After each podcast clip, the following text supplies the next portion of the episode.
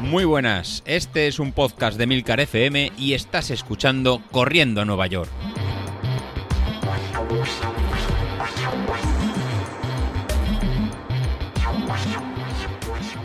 Hola a todos, muy buenos días y bienvenidos de nuevo al podcast de los viernes. Me echabais de menos, ¿eh?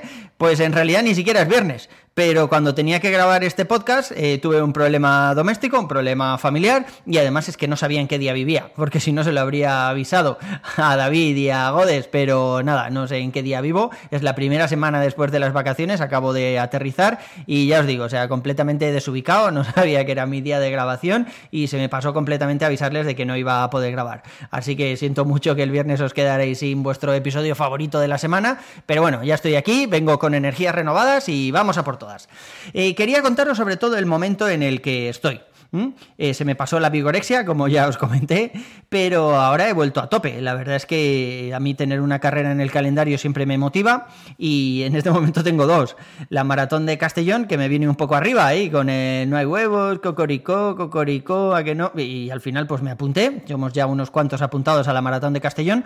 Sí que es verdad que echaba de menos las carreras físicas. No soy muy partidario de hacerlas. Yo en, todo el año pues hago pues igual una o dos carreras eh, presenciales, ¿no? Decirlo de alguna forma, con más gente. Y eso en tiempos prepandemia, claro.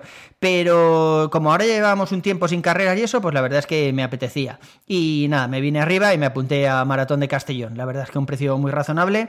Todo el mundo que la ha hecho me ha dicho que, que se hace larga porque es un poco, bueno, aparte de por ser maratón, que ya se hace larga de por sí, parece ser que sale unos kilómetros de Castellón o está por unas zonas donde no hay demasiado público animando y esa parte se hace un poco durilla. Así que bueno, lo, lo veremos, ya, ya os contaré por propia experiencia. Yo de momento voy a prepararla a tope.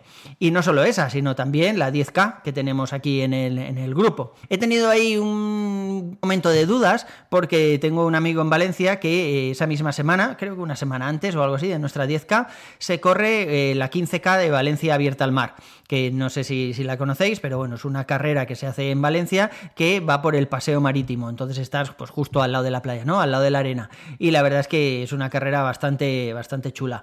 Y, bueno, no sé, 15K, mm, teníamos que preparar una 10K, yo digo, oye, pues igual me apunto a la 15K, son solo 5 kilómetros más, pero no, yo creo que voy a centrarme en nuestra 10K, eh, ya tengo el plan que, publicó eh, José Luis eh, en Training Peaks, ya lo tengo cargado y la verdad es que, bueno, a mí preparar las 10K, ya os he comentado alguna vez que me gusta mucho porque es de las pocas carreras en las que puedes ir a tope. En cuanto aumentamos un poco la distancia y nos vamos ya a media maratón o a maratón, ahí ya tienes que ir con más cabeza. Y yo ya sabéis que si algo me falta es cabeza. Por otro lado, también tengo, bueno, he recuperado los entrenamientos en el gimnasio, que los dejé parados desde la última semana de julio y me he buscado un entrenador personal. Eh, ya os he hablado alguna vez de él, eh, se llama Álvaro, es el que me estuvo aconsejando sobre el descanso y demás.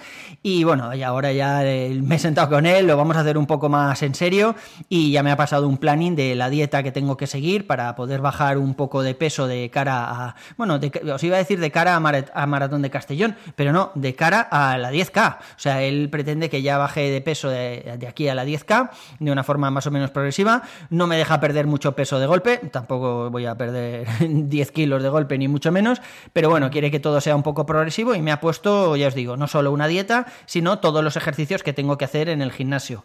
Eh, lo estuve cruzando con José Luis, estuvimos ahí haciendo copy-paste de las conversaciones de los dos, casi como si fuese una conversación a tres, y más o menos pues me prepara un plan que combina, por un lado, las carreras que tenemos nosotros, los entrenamientos de José Luis, no voy a hacer los seis a la semana o los siete que tenemos en algunas semanas, sino que los iré intercalando con entrenamientos de, gimnasio. Pero bueno, la idea es llegar a la 10K más fuerte, no solo más fuerte, pues en general, ¿no? Más tonificado, que ahora tengo ahí una barriga de estas colgadera sobre el cinturón, sino pues eso, un poco más tonificado y sobre todo pues con las piernas más fuertes para poder hacer un 10K más rápido. Ya veremos, ya veremos. Pero bueno, el desgraciado lo primero que ha hecho ha sido quitarme el vino. ¿Quién soy yo sin vino? O sea, si el vino... Hay días que decía, joder, ¿cuántos días hace que no bebo agua, solo bebo vino. Pues nada, me ha quitado el vino, pero me ha dicho que puedo beber Bloody Mary.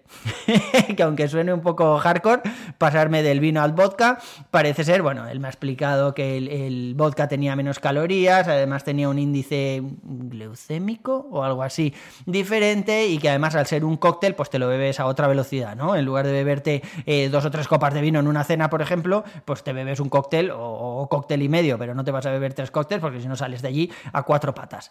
Y, bueno, ya os iré contando el plan. Mi idea es eh, seguir con los entrenamientos que tiene José Luis Así los podemos comentar en el grupo y ver cómo vamos y, quién flaquea en alguno de ellos, en las series que se nos hacen largas y tal, pero sobre todo los entrenamientos que tenemos más de rodaje, más de recuperación, pues eso lo sustituiré por bicicleta como calentamiento y luego una sesión de gimnasio o una sesión de gimnasio directamente si es me toca día un poco más duro y, bueno, ya, ya veremos, ya veremos. El grupo además veo que ya se empieza a animar, la gente empieza a ver ya las carreras un poco más cerca, empezamos a ponernos las pilas, todos menos David, que sigue haciendo el vago diciendo que no va a llegar a kilómetros esta semana, que si no encuentra la recuperación, que si no se quede un pozo y una pala y cosas así. Pero bueno, el resto ya veo que estáis poniendo las pilas, poco a poco van participando más gente dentro del canal y compartiendo sus, sus entrenamientos y demás. Y yo creo que bueno, que, de aquí a igual a octubre o así, ya estamos todos otra vez en los números más o menos que, teníamos antes, hacia finales de octubre, y, podemos avanzar. normalmente mi mes más fuerte siempre es noviembre, o sea, es el mes en el que yo estoy más, más fuerte. Pero, pero bueno, ya veremos este año, porque sí que es verdad que en agosto siempre, os lo conté en el último podcast, salgo a correr con uno de, mis amigos de allí de Valencia todas las mañanas, pero este año no ha sido así. Él está preparando una carrera en bicicleta, a la quebrantahuesos, se ha centrado mucho en la bicicleta y yo pues al no tener la presión esa de que alguien te está esperando, no he salido todos los días. Igual he salido pues dos o tres veces a la semana o algo así. Parado no he estado del todo, pero claro, no estoy en el mismo momento de forma que estaba antes. Ya iremos, ya iremos viendo. En nuestro consultorio sentimental del running. Teníamos una pregunta pendiente de Danilovic que nos preguntó, pues lo típico que pasa en verano, no sé si os ha pasado alguna vez, o en alguna carrera así un poco más larga, que, que vas muy sudado, ¿no? Vas mucho rato trotando y demás, y, pues que, los pezones se nos, se nos ponen un poco irritados. Hay gente que incluso le llegan a sangrar, y la verdad es que luego es dolorosísimo. O sea, a mí me ha pasado un par de veces, solo un par de veces en todos estos años que llevo corriendo, y la verdad es que luego, joder, incluso en la ducha, con, con el roce del agua, eh, ya duele. O sea, es algo muy, muy molesto. Y la gente utiliza distintos métodos. Estuvimos comentando ahí sobre las pezoneras estas que, utilizan algunas strippers que dan vueltas. no sé si, si, alguien lo ha visto, porque yo lo vi por un GIF que pusieron en el canal. Yo jamás he visto una stripper. Pero, pero bueno, esa era una de las posibilidades. Hay otros compañeros que se ponen ahí un esparadrapo este compañero que os decía antes, el que va a hacer la quebrantahuesos, es de los que utilizan el esparadrapo, pero, joder, lleva toda esa parte depilada de tanto ponerse y quitarse los esparadrapos. no sé, lo veo un poco doloroso, lo del esparadrapo. Yo, eh, desde que me pasó esa vez, estuve a las salidas siguientes poniéndome vaselina, demasiada vaselina, se quedaba la camiseta ahí pegada y parecía que estaba lactando, pero, pero bueno, la verdad es que con la vaselina no, no tuve ningún problema. Y desde entonces lo que hago es, porque también me ha pasado alguna vez en, el muslo, la típica, el típico roce con el pantalón, por ser algún pantalón así un poco más nuevo, o, por ser un día que ha sudado mucho, hay una humedad rara o algo así, pues eh, tengo un, bote que no es una vaselina, es un, un poting especial para rozaduras que venden en Amazon, para rozaduras de, correr, eh, running, eh, y de hecho en la, en la, carátula, en la portada de la caja, sale un tío corriendo y, pone que las zonas peligrosas es eso, la entrepierna y, los pezones, ¿no? Entonces es bastante específico, dura muchísimo, porque al final, claro, te pones ahí en un dedito casi nada y, ya está, ¿no? O sea, no, no es simplemente, pues eso, una como un garbanzo y con eso te lo distribuyes estupendamente. Y con eso bien. Pero ya os digo que, sobre todo en las carreras se ve gente que llega con, la camiseta llena de sangre porque eso, ha pasado del típico escozor y ya ha llegado a, erosionar el pezón y, a sangrar. Y es algo muy molesto, no solo ese día en la carrera, sino que luego hasta que se cura pasan muchos días y es muy, muy doloroso. Por lo tanto, os recomiendo que, os compréis alguna vaselina si os pasa así, o si vais a alguna carrera que esté a nivel del mar, que haya posibilidades de sudar demasiado o que haya mucha humedad, pues pues entonces os recomiendo que lo pongáis de forma preventiva. Casi todas las carreras que hay en Valencia, mm, fuera de Valencia no lo he visto, la verdad, pero casi todas las carreras que hay en Valencia, en la línea de salida tienes allí unos puestos donde puedes coger vaselina.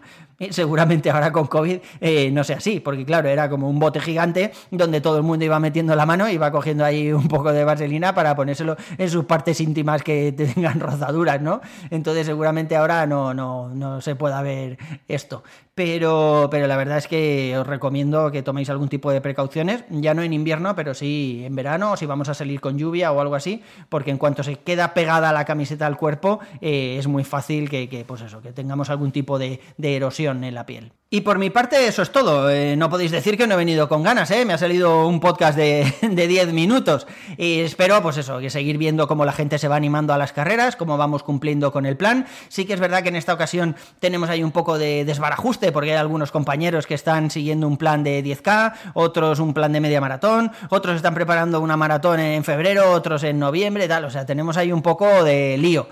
Los más fuertes, eh, como Javier, Ignacio y demás, pues sí que están preparando una maratón y además a unos números espectaculares a, los que el resto de mortales jamás llegaremos. Entonces ya no podemos comparar todos los entrenamientos como hacíamos antes, ¿no? Que íbamos eh, poniendo todos, pues yo he tardado no sé cuánto, pues yo he tardado no sé qué, pues yo la serie, la última serie de zona 5 me he venido un poco abajo o sea, ahora la cosa cambia un poco y ya no es tan fácil eh, compararse, ¿no?